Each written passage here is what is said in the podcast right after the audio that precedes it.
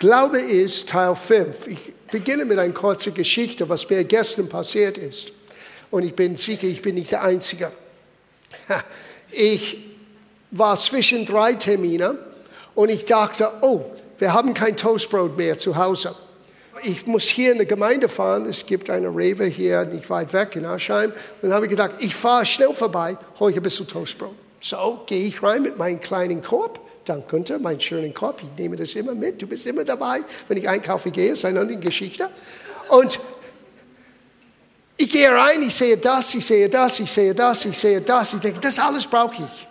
Heute Morgen habe ich Kaffee gemacht und habe ich gemerkt, ich habe keinen Toast. Na, ich dachte, wie passend das ist als Einstieg in dieses Thema.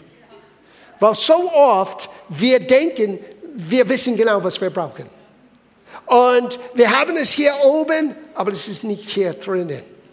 Und wir holen alle anderen Dinge, aber was wir wirklich brauchen, in meinem Fall, im Natürlichen, es war Toast, war nicht vorhanden heute Morgen.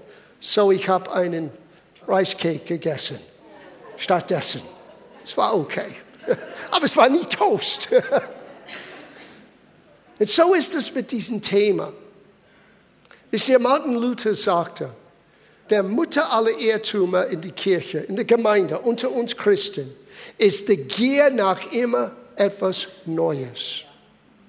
Er sagte, diese Gier war für ihn sehr schwer, weil es war nie ausreichend, was man hat, damals die Übersetzungen mit dem Neuen Testament. Wir brauchen mehr, wir brauchen mehr, wir brauchen mehr. Aber diese Einstellung, es ist eine Sache, mehr verlangen, Gott zu kennen. Das ist gut. Aber wenn wir mit unserem Korb durch den Supermarkt von Gottes Wort hineintrudeln und wir wollen nur die Dinge, die wir sehen, rausholen, die uns begeistern, aber das Wesentliche, wie Toast, vergessen, es gibt einen Moment, wo du Toast brauchst. Und Toast ist nicht vorhanden. Ich habe festgestellt, der Glaube ist ein wesentlicher Bestandteil von deinem und meinem christlichen Leben. Sogar so, ohne ein Verständnis und nicht nur hier oben, sondern ein Herzen empfangenden Offenbarung, wie ich im Glauben leben kann. Wenn das nicht vorhanden ist, wird mein Leben nicht siegreich sein, wie es sein könnte. Wir haben begonnen in der ersten Woche, in 1. Johannes Kapitel 5. Hierin liegt der Sieg, die die Welt überwindet. Unser Glaube. Du hast weltüberwindende Glauben in dir. Und wir haben so viel gelernt, was der Glaube ist, was der Glaube nicht ist, wie der Glaube kommt, wie der Glaube entsteht, wie der Glaube wird freigesetzt. Dass jeder das Maß des Glaubens empfangen hat und wir sind verantwortlich, wie dieses Maß wächst oder nicht wächst. Wir haben letzte Woche begonnen zu sehen, dass wir Berge versetzen können und nicht nur Berge versetzen können, was Abraham lernte in seinen dieses Abenteuer mit Gott. Und es dauerte 24 Jahre lang, bis er begriffen hat, nicht nur mit dem Herzen zu glauben, sondern auch mit dem Munde zu bekennen. Das ist das Gesetz des Glaubens, die wir festgestellt haben in Römerbrief Kapitel 3. Paulus redete über das Gesetz des Glaubens. Und dann gibt er die Beschreibung. Mit dem Herzen glaubt man, mit dem Munde bekennt man. Jesus hat dasselbe gesagt, über Berge zu versetzen, Probleme anzugehen. Wenn jemand zu diesem Berger spreche, hebe dich und wirf dich ins Meer und in seinem Herzen nicht zweifelt, sondern glaubte. Was soll er glauben? Dass Gott sein Berger versetzt? No. Sondern glaubte, dass das, was er sagt, geschieht. Es wird ihm zuteil werden, was er gesagt hat. Das Gesetz des Glaubens. Und das hat Abraham gelernt, das war letzte Woche. Diese Woche, wir wollen weitergehen. Wir werden gleich sehen, dass Glaube funktioniert in, und durch unser Bekenntnis, aber auch im Gebet. So gehen wir zurück zu Markus 11 für einen kurzen Moment. Markus 11 nochmal, Vers 22. Die hatten gerade gemerkt, dass dieser Feigenbaum, die Jesus 24 Stunden zuvor verflucht hat, ist wirklich verdorrt von den Wurzeln an. Das ist interessant. Ich habe das letzte Mal nicht gesagt, aber die sind am Abend direkt bei diesem Baum vorbeigegangen. Es war Vormittag. Es war drei Tage, wo Jesus in Bethanien lebte, ein bisschen außerhalb von Jerusalem. Und dreimal ist er von Bethanien nach Jerusalem, von Jerusalem nach Bethanien, von Bethanien nach Jerusalem, von Jerusalem nach Bethanien und von Bethanien nach Jerusalem und Jerusalem nach Bethanien. Und am zweiten Tag ist, wo Jesus Vormittag am Weg nach Jerusalem dieses Baum verflucht haben. Am Abend sind sie vorbeigegangen. Es war scheinbar keine Veränderung. Scheinbar. Am nächsten Morgen, als sie nochmal vorbeiging, da hat Petrus gesagt, mein, oh mein, schau der Baum an. Und Jesus nutzt die Gelegenheit über diesen Gesetz des Glaubens, göttlicher Glaube, Glaube, dass Gott hat in uns anvertraut hat, hat er die Gelegenheit benutzt zu lehren. Und er sagt in Vers 22, habt Glauben an Gott. Oder wie wir gelernt haben, das sind nur drei Worte in der Urtext. Habt Glauben Gott. Das An ist nicht da in der Urtext. Es könnte genauso übersetzt, hab den Glauben Gottes. Und wenn du den Kontext anschaust, es ist klar, das ist, was er meinte. Weil er redet nicht über Gott wird dein Berg versetzen, er redet, wie du durch den Glauben Gottes dein Berg versetzen kann. Und wir lesen weiter.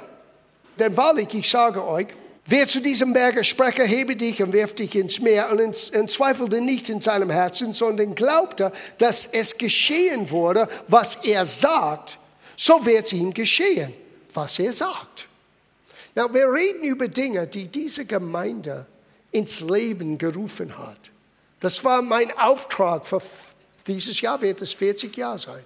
Als Gott zu meinem Herz gesprochen hat, im September 1980, das ist der Grund, warum du hier bist.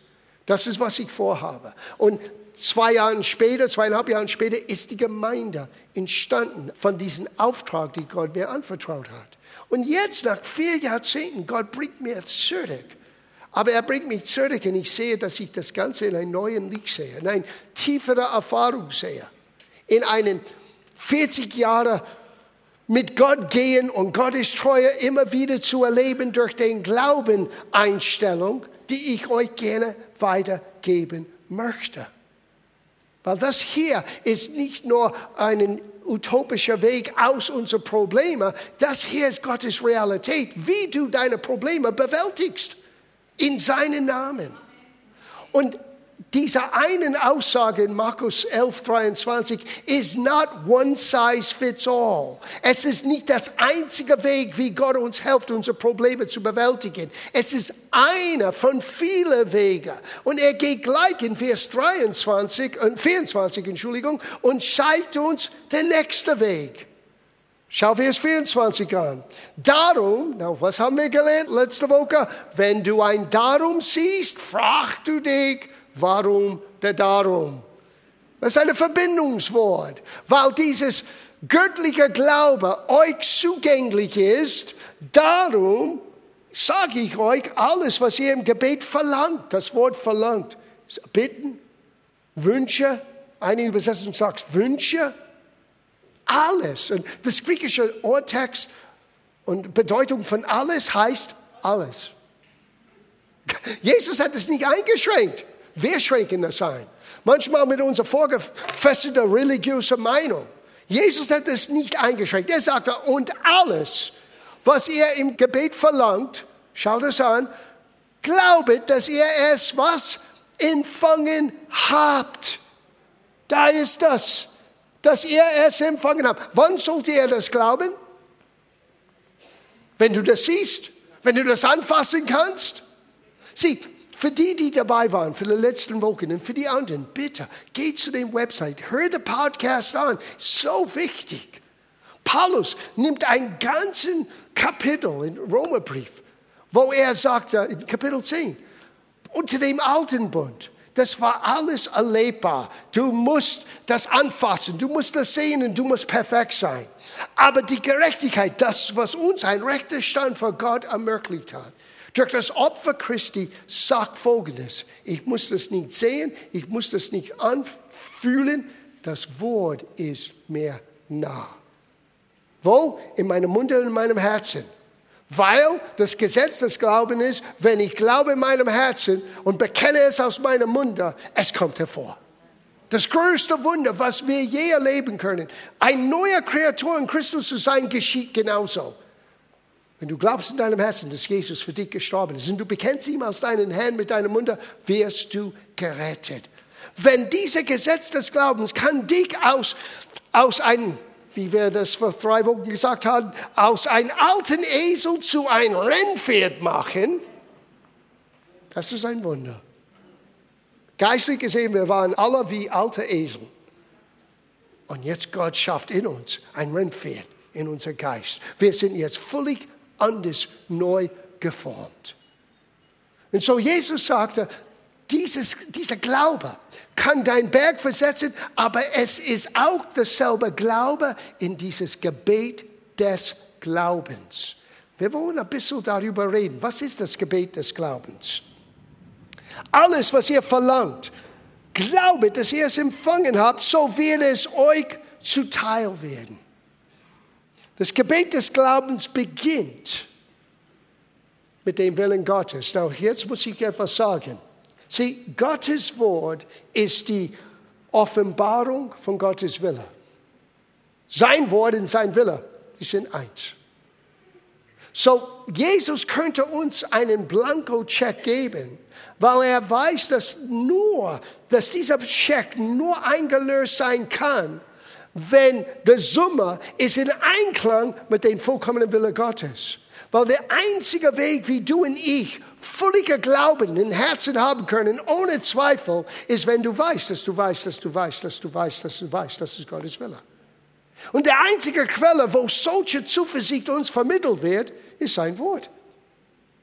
Ohne sein Wort kannst du nicht pauschal deine neueste flippige Ideen von Gott verlangen. Oh, ich wünschte mir dies und jenes und alles. Wait a minute. Die Voraussetzung ist nicht der Wunsch, die Voraussetzung ist ein überzeugtem Herzen ohne Zweifel. Und der einzige Weg, wie wir Menschen ohne Zweifel im Herzen haben können, ist, wenn wir wissen, dass das, was wir erbeten, das, was, was in uns ist, ist der Wille Gottes. Deswegen ist die Bibel der Quelle von Glauben. Demnach kommt der Glaube aus und es heißt in der deutschen Übersetzung der Predigt. Aber die Hoffnung von aller Übersetzung hat es gut gemerkt. Eigentlich in der Urtext ist es das Wort hören von der Predigt. Nicht nur der Predigt. Der Predigt ist nicht wie magisch. Du musst nur an einem Ort sein, wo es wird gepredigt und boom, der ist. No, du musst es hören. Und nicht nur mit diesen zwei hier Ohrenanhänger, nicht nur hier mit diesen natürlichen Ohren, du brauchst das hier zu hören. Deswegen hat Jesus immer wieder gesagt, wer Ohren hat zu hören. Hallo? Wo sonst hast du Ohren? Deine Brille fest an deiner Nase zu haben? Ja. Dein Hut nicht so weit runter, dass du nicht mehr sehen kannst, zu lassen? Ja. Aber hauptsächlich die Ohren sind hier, damit du hören kannst, oder? Aber er hat nie geredet vom natürlichen Hören, er redete von hier, in deinem inwendigen Mensch. Genauso wie Paulus sagte, dass die Augen des Herzens, nicht nur diese Augen, sondern hier drinnen. Du hast fünf Sinnen. Das ist nicht in meinen Notizen, aber ich gebe es trotzdem. Du hast fünf Sinnen im Natürlichen. Du hast auch fünf Sinnen im Geistlichen. Schmecket und sehet, dass der Herr gut ist. Ah, du kannst geistlich schmecken. Ja. Ich spüre, ich fühle, Gott ist hier. Manchmal kannst du das wahrnehmen. Es ist nicht dein Gänsehaut, das ist hier drinnen. Du kannst sehen geistlich, was andere nicht sieht. Wir schauen auf das Unsichtbare. Wie ist das möglich? Weil du schaust auf Gottes Wort. Und für dich, es ist real. Jemand sagt, wo ist der Beweis? Und sie suchen etwas im Natürlichen. Unser Beweis ist der Wille Gottes. Weil der Wille Gottes ist die Quelle von unser Überzeugtsein. Und das Einzige, was Zweifel aus unser Leben rausdrücken kann, ist Gottes Wort. Weil Gottes Wort ist sein Wille. Lass mich das euch in einer anderen Stelle zeigen, wie wichtig das ist. 1. Johannes Kapitel 5. Wir haben begonnen vor fünf Wochen dort, aber jetzt Vers 14. 1. Johannes 5, Vers 14. Schauen wir das an. Und das ist die Freimütigkeit, die wir ihm gegenüber haben. I love that. Wir haben Freimütigkeit. Wir müssen nicht kriegen, oh Gott, ich hoffe, ich störe dich nicht gerade jetzt. No!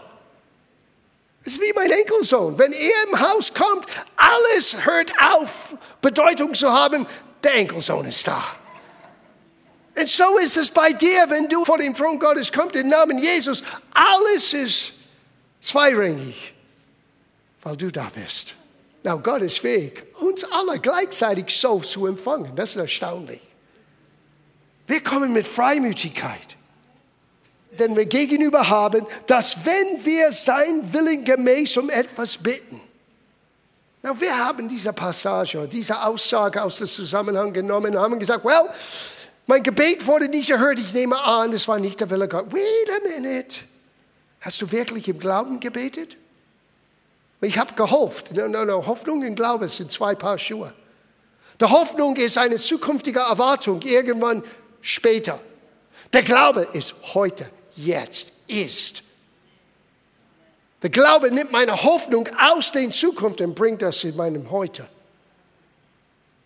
Sieh, wenn ich im Glauben etwas erbeten habe und ich weiß, dass ich weiß, dass ich weiß, Gott hat mich gehört, denn ich rede nicht mehr darüber. Wenn ich überhaupt etwas darüber denke oder sage, es ist nur eins, was ich tue, ich gebe Dank.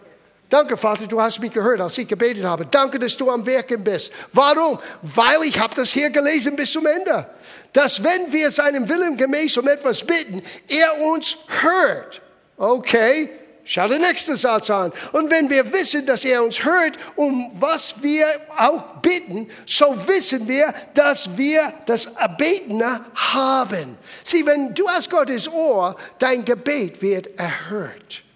Und Gott hört nur das, was übereinstimmt mit seinem Willen. Und was ist das? Sein Wort. Deswegen hat Paulus gesagt, hey, Gemeinde, jeder Verheißung, was ist der Ohrtext, was bedeutet jeder? Alles. Jede Verheißung Gottes ist Ja und Amen. Das heißt nicht das Ende, das heißt, so sei es. Sieh, wenn du eine Verheißung Gottes entdeckt hast, es ist der Wille Gottes für dich. Du musst nicht zu Gott gehen und sagen, well, Herr, vielleicht, wenn das dein Wille, no, ich habe das in mein Wort gegeben, hat Gott gesagt. Nimm es an, das ist mein Wille für dich. Sogar so, Jesus ist gestorben, damit der Wille Gottes, damit die Verheißung Gottes in unser Leben Realität sein kann. Aber damit das geschehen kann, brauchen wir überzeugt zu sein. So, wir gehen einen Schritt weiter. Wie kann ich solche Überzeugung, wie kann ich an diesen Ort kommen, wo ich weiß, dass ich weiß, dass ich weiß, dass ich weiß, was ich weiß? Wie kann ich das lernen? Und das kann man lernen. Wir gehen zurück zu Römerbrief Kapitel 10. Und wir schauen das nochmal an, was Paulus uns lehrt. Und ich gebe euch hier einen kleinen Tipp, etwas, was ich gelernt habe. Und ich habe das nicht in einem Buch gelesen. Ehrlich gesagt, bevor ich das im Gottes Wort entdeckte, hat Jesus mir das zugeflüstert als Baby Christ. Bei mir es war eigentlich eine lustige Geschichte. Ich war 22, komme aus ein ziemlich verrücktes Leben mit 12, 13, man fängt an, ein bisschen mit Drogen, spielte Rock'n'Roll und das gehörte dazu. Man möchte cool sein. Ich rauchte Zigaretten. Ich habe alles getan, was man in dieser coolen Beruf tun muss, um wirklich überzeugt zu sein, dass du wirklich dorthin gehörst. Meine Haare waren sehr lang, ich lebte ein flippiges Leben. Und jetzt komme ich zu Jesus. Na, das Erste, was wegging, war das Haar, mein Haar. Weil ich wollte meinem Vater beweisen, ich bin wirklich anders. Er dachte, ich spinne. Ich habe meine Haare in einer Papiertüte nach Hause gebracht, von Kalifornien. Er war im Krankenhaus, ich habe das reingebracht. Er wusste nicht, wer ich war. Ich habe meinen Freund Glenn mit mir, ich lüge nicht, ich habe meinen Freund Glenn mit mir gebracht. Er sagte, Glenn, schön dich wiederzusehen. Wer ist mit dir? Ich sagte, Dad. Er sagte, John. Dad, ich habe Jesus kennengelernt. Hier ist meine Haar. Meine Haare. es war ein bisschen, bestimmt flippig für ihn, ein bisschen zu viel. Und weil mein Vater krank war, ich bin Baby Chris. Ich, ich bin nach Hause gegangen, nur herauszufinden, was ist mit mir passiert. I mean, die ganze Geschichte dauert zu lang. Jesus ist in mein Schlafzimmer reingekommen. Ich habe ihn nicht erwartet. Ich habe ihn nicht eingeladen. Menschen haben für mich gebetet und scheinbar bin ich so ein Dickschädel. Jesus sagte, das Einzige, was wir mit diesem Kerl tun kann, wir müssen ihm eigentlich ein bisschen Angst geben. Hallo, ich bin Jesus. Puh. Heute musst du entscheiden. Hier, nimm diesen Schwert. Du bist mit Ketten völlig eingehemmt. Nimm den Schwert und nimm diesen Ketten weg von dir. Und ich habe mich gesehen, ich bin im Ketten. Na, ich habe das alles nicht verstanden. Meine alten Rock'n'Roll-Friends, die sind alle Jesus-Freaks geworden. Die sind alle jetzt an Jesus glaubende Menschen, die ich nicht nachvollziehe. Ich dachte, die spinnen. Die brauchen eine Krücke. Ich bin stark, ich brauche keine Krücke. Das war meine Einstellung. Und die sind weggegangen, ich bin ganz alleine und jetzt ist Jesus mir begegnet. Ich bin gleich zu denen gefahren. 5000 Kilometer, ist ein langer Weg. Helf mir, was ist mit mir passiert? Die haben gelacht. Sagte, ich reise 5000 Kilometer, der lacht. Sagte, John, du bist von neuem geboren, das ist alles. Was ist das? Als du Jesus begegnet bist, du hast dein Herz geöffnet, jetzt bist du ein neuer Mensch. Deswegen bräuchte ich keine Drogen mehr. Jetzt wusste ich, ich bin anders, aber ich habe es nicht verstanden. Und so, die haben mir ein Bibel geschenkt und ich fange an, Jesus kennenzulernen. Ich habe Johannes Evangelium gelesen. Nicht Markus, nicht äh, Matthäus, nur Johannes Evangelium. Es ist interessant, in Johannes Evangelium, das Wort Glaube kommt nicht vor. Das ist interessant. Das Wort kommt vor. Das Wort. Jesus redet immer von das Wort, weil wenn das Wort in dir ist, ist Glaube in dir. Markus und Matthäus und Lukas, die alle reden vom Glauben. Aber Johannes, er redet nur von das Wort. Und wiederum, wir sehen das, wenn du um etwas bittest, nach seinem Willen. Johannes wusste, was er meinte, nach seinem Wort. Dann weißt du, dein Gebet wird nicht nur gehört, es wird erhört. So, hier bin ich, mein Vater ist im Krankenhaus und Jesus sagte zu mir, hey John, wir haben einen Bereich, wo wir hier arbeiten müssen. Ich sagte, was? Er sagte, das mit der Rauchen, das solltest du aufhören. Ich bin bibelunwissend. Ich weiß gar nichts. Ich bin nur vielleicht zwei Wochen, wenn überhaupt, vielleicht zehn Tage Christ. Musst du aufhören. Okay? Ich habe ein paar Mal versucht, einmal habe ich sechs Monate oder acht Monate geschafft, aber ich könnte es nicht aushalten. Was soll ich tun? Er sagte, ich habe nicht gesagt, du solltest aufhören, du solltest mir das abgeben. Ich sagte, oh, okay. Ich, ich weiß, das klingt komisch, aber so war das. Und es war nicht eine Stimme hier draußen, es war eine stille, leise Stimme, direkt zu meinem Herz, ganz ruhig, ganz einfach. Okay, was mache ich? Und er sagte folgendes. Ich möchte, dass du jetzt betest. Und ich möchte, dass du sagst, ich glaube, dass ich Befreiung von dieser Verlangen, ein Zigarette zu haben, dass ich das jetzt empfange, in Jesu Namen. Und dann sagte er zu mir, jedes Mal, wenn dein Körper sagt, dass du ein Verlangen nach einer Zigarette hast, sag laut, das ist eine Lüge. Jesus hat mein Gebet erhört, ich bin frei. Das klingt cool. Am Abend musste ich für meinen Vater arbeiten. Now, ich habe euch nicht gesagt, was mein Vater damals getan hat. Sieh, mein Vater war eigentlich gesalbt als Pastor. Er hat das nicht gewusst. Mein Vater hat einen Kneiper und er stand hinter der Theke und er hat alle Probleme von allen Menschen immer gehört. Mein Vater wusste sowieso immer alles. So er hat immer sein Rat alle gegeben. Er war wirklich wie ein Pastor, aber er hat das nicht gemerkt bis Jahre später. Und ich muss jetzt hinter der Theke sein. Ich weiß, das ist heikel. Jesus ist mit dir in der Kneipe. Ja, ich muss meinem Vater helfen, er ist im Krankenhaus. So ich gehe hinter der Theke und ich stehe dort und plötzlich all meine, all my school friends, all meine Kumpels, die ich kannte seit Jahren, seitdem ich ganz klein, jeder kannte Johnny. Ich meine, ich bin nach Hause gekommen mit Rockstars. Ich war in den Zeitungen. Meine Mutter war in der Zeitung. Mrs. Angelina unterhält mit Rockstars. Das war das. Und ein Foto von meiner Mutter. Was? Wie war das mit ihm? Er war ganz nett, hat meine Mutter gesagt. So jeder kannte mich in der ganzen Gegend und ich bin hinter der Theke und plötzlich Die alle rauchen, die alle trinken. Ich stehe da und versuche ein braver Christ zu sein. Und mein Körper sagt, du brauchst auch keine Zigarette. Und dann dachte ich, wait a minute.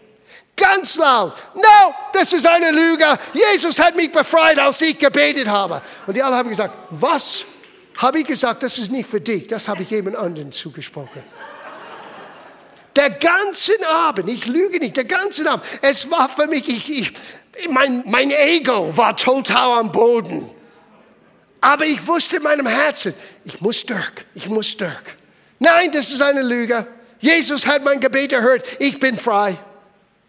Ich sage euch am nächsten Tag, wir reden hier 43 Jahre später. Am nächsten Morgen, ich stehe auf und meine alte Gewohnheit war, bevor der Kaffee, die Zigarette. Ich brauche es, das, die ganzen Lungen müssen irgendwie aufgewirbelt sein. Und plötzlich merke ich, ich brauche es nicht. Was ist hier los? Es war, als ob ich nie in mein Leben einmal eine Zigarette rauchte. Oh! Na, das ist vor 43 Jahren. Für mich, als ich später Markus 11, 24 gelesen hat, ich bin umgehauen. Alles, was ihr im Gebet verlangt, glaube, dass ihr es empfangen habt und es wird dir zuteil werden.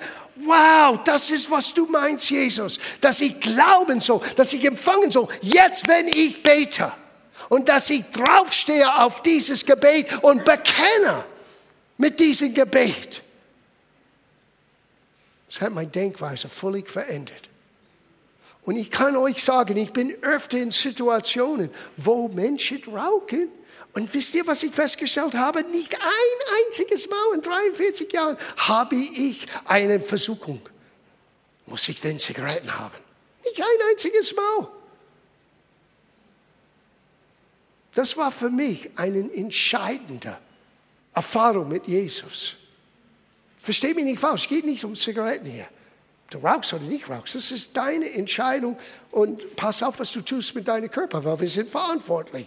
Aber ich rede über das Gesetz des Glaubens. Es funktioniert, dein, zu deinen Bergen zu sprechen, aber du kannst genauso mit derselben Glauben von Gott empfangen, wenn du im Gebet stehst. Das Ausschlaggebende ist die Überzeugung im Herzen. So, gehen wir zurück im Abschluss, was wir gelesen haben. Und den Rest machen wir nächste Woche. Paulus hat gerade gesagt, dass anders aus dem Alten Testament, es geht nicht um, was du im Natürlichen hast. Sag nicht, dass du musst wieder Christus sehen, wie er von den Toten auferstanden ist. Sag nicht, dass du deine Hand in seine Nägellöcher einstecken kannst, bevor du glaubst. No, no, no. Was sagt sie? Und dann sagt er in Vers 10, sondern was sagt sie? Das Wort ist, darf ich das persönlich machen, uns nah. Das Wort ist uns nah. Sieh, da beginnt das. Bevor du dein Berger versetzen, bevor du mit deinem großen Glaubensgebet kommst, musst du das Wort dir nah bringen. Die meisten Menschen verstehen das nicht. Die versuchen etwas zu plappern, sie versuchen etwas im Gebet hoffen statt glauben, weil das Wort ist denen nicht nah. Das Wort ist uns nah. In deinem Munde und in deinem Herzen. Wir lesen weiter nämlich das Wort des Glaubens, das wir predigen. Denn wenn du mit deinem Munde Jesus als den Herrn bekennst und in deinem Herzen glaubst, dass Gott ihn von den Toten auferweckt hat, so wirst du gerecht. Das ist das größte Wunder. So funktioniert das. Und dann sagt er hier das Gesetz. Denn mit dem Herzen glaubt man, mit dem Munde bekennt man. Na, schau die Reihenfolge an. Das ist ganz wichtig. Das Mittagessen ist gleich da. Ganz wichtig. Wenn der Glaube wird freigesetzt, es muss zuerst überzeugt sein, ohne Zweifel in deinem Herzen. Und dann setzt du das frei mit deinen Lippen. Aber das Wort dir nahe zu bringen, du musst lernen, das Wort zuerst in deinen Munde zu legen. Weil wenn du das Wort in deinen Munde legst, das Wort wird dir nah sein und du wirst es hören. Und umso mehr, dass du das Wort hörst, umso mehr wird dein Herz überzeugt sein. Wenn du beginnst, die Verheißung Gottes in deinem Munde zu legen, es wird eine Auswirkung haben auf den Substanz in deinem Herzen. Und nächste Woche werden wir uns anschauen. Was in dir ist, wird rauskommen. Und was rauskommt, verändert deine Welt. Das hat nicht Pastor John gesagt, das hat Jesus gesagt. Aber heute Morgen, es reicht schon zu wissen, was du in deinem Herzen legst, hineinlegst, beginnt mit das, was in deinem Munde ist. So bevor ich etwas erbete, bevor ich etwas zu meinem Berge spreche, ich habe gelernt, das Wort Musik in meinem Munde legen. Und umso mehr, dass ich das Wort nicht nur lese, es ist gut zu lesen, nicht nur über Nacht, es ist gut zu über Nacht zu denken, aber auch die Verheißungen. Wisst ihr, ich habe eine Liste von Verheißungen, die Gott mir gegeben hat für meinen Dienst, wenn ich verkündige. Und immer wieder hole ich das aus meiner Schublade. Ich bekenne das. Ich bekenne das. Wenn jemand kommt und sagt, oh, der Prediger hat mir so viel gegeben. Ich sage dir warum. Ich habe im Vorfeld aus meinem Herzen die Überzeugung gewonnen, dass wenn ich Menschen das Wort gebe, es wird ihr Leben verändern. Nicht wegen mir, sondern wegen sein Wort. Aber es braucht meine Zustimmung. Und diese Zustimmung, dieses ohne Zweifel eine Verheißung Gottes, kann ich nur in mir bauen, im neuen mir hinein zulassen, indem ich sein Wort auf meine Lippen lege. Zu oft, wir sind zu schnell, etwas Großes zu bekennen, bevor es hier drinnen am Leben ist. Leg sein Wort in deinen Mund bring das Wort dir nah. Ich brauche nicht Beweise im Natürlichen, ich brauche nur eines. Gib mir das Wort, weil wenn das Wort mir nah ist, ist Gott mir nah. Habt ihr das gehört? Wenn das Wort mir nah ist, dann ist Gott. Am Anfang war das Wort, das Wort war bei Gott und das Wort war Gott. Aber es ist nicht der Logos, das, es gibt zwei griechische Worte für Wort im Neuen Testament. Logos, das allgemeine Wille Gottes. Sieh, das ist Logos. Alten Neuen Testament. Da lernst du Gottes Wille zu kennen. Was du brauchst, ist der Rema. Spezifische Wort von Gott für deine spezifische Situation. Oh, das kann nur Gott geben. No! Gott hat gesagt, nimm den Rema. Epheserbrief Kapitel 6. Und greife den Rema Gottes. Du ergreifst den Rema Gottes, wenn du beginnst mit Absicht zu den Verheißungen zu gehen, wo du weißt, du bist am Kämpfen. Ich, ich bin nicht sicher, wird Gott alle meine Nöte begegnen? Ich bin nicht sicher. Ich verstehe diese Zweifel. Aber du musst das Zweifel raus. Du musst beginnen zu sagen, mein Gott wird alle meine Nöte begegnen. Und bevor ich das bekenne für den Menschen, ich muss das in mein Gebetskammer, in mein Auto, wenn ich alleine bin mit Gott, liebe ich das zu fahren und zu bekennen.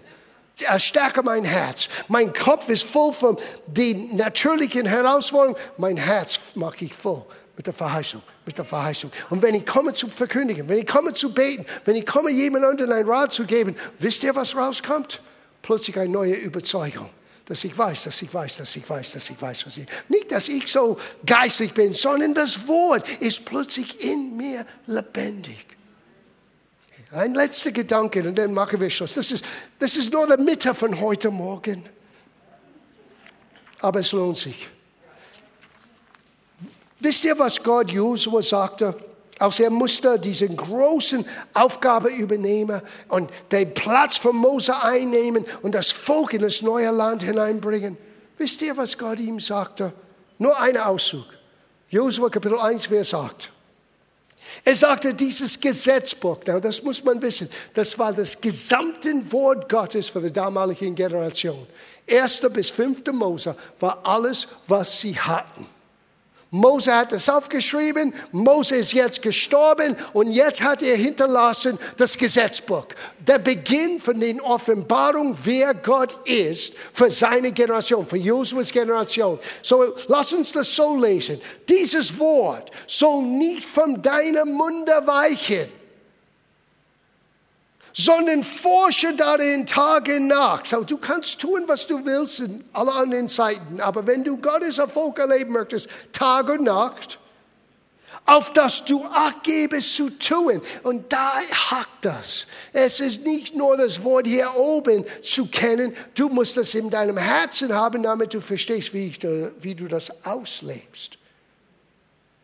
Als ich hinter der Kneipe, hinter der Theke in der Kneipe stand, Gott hat mir beigebracht, wie ich das tun kann. Was er zugeflüstert hat, ich hatte noch nicht Markus gelesen. Er hat es zugeflüstert. Ich habe es gewagt zu tun. Und ich habe ein Wunder. Also das war für mich ein Wunder erlebt. Leg das Wort in deinen Mund, damit du beginnen kannst, wirklich zu sehen, wie du abgebest, zu tun, nach allem, was darin geschrieben steht. Und dann, als dann, wird dir dein Weg gelingen. Nur dann.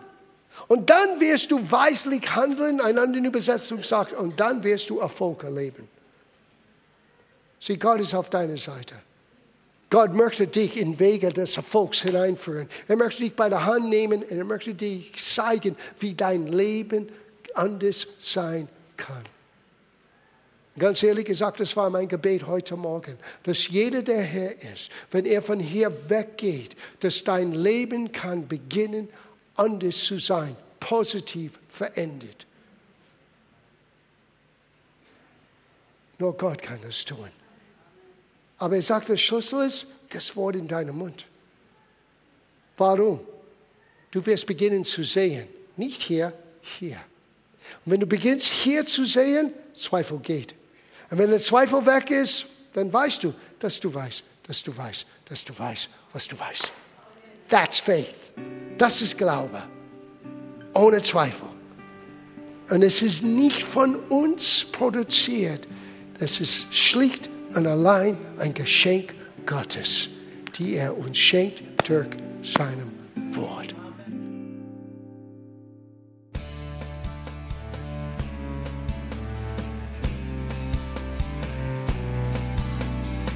Liebe Zuhörer, das war ein Ausschnitt eines Gottesdienstes hier im Gospel Life Center.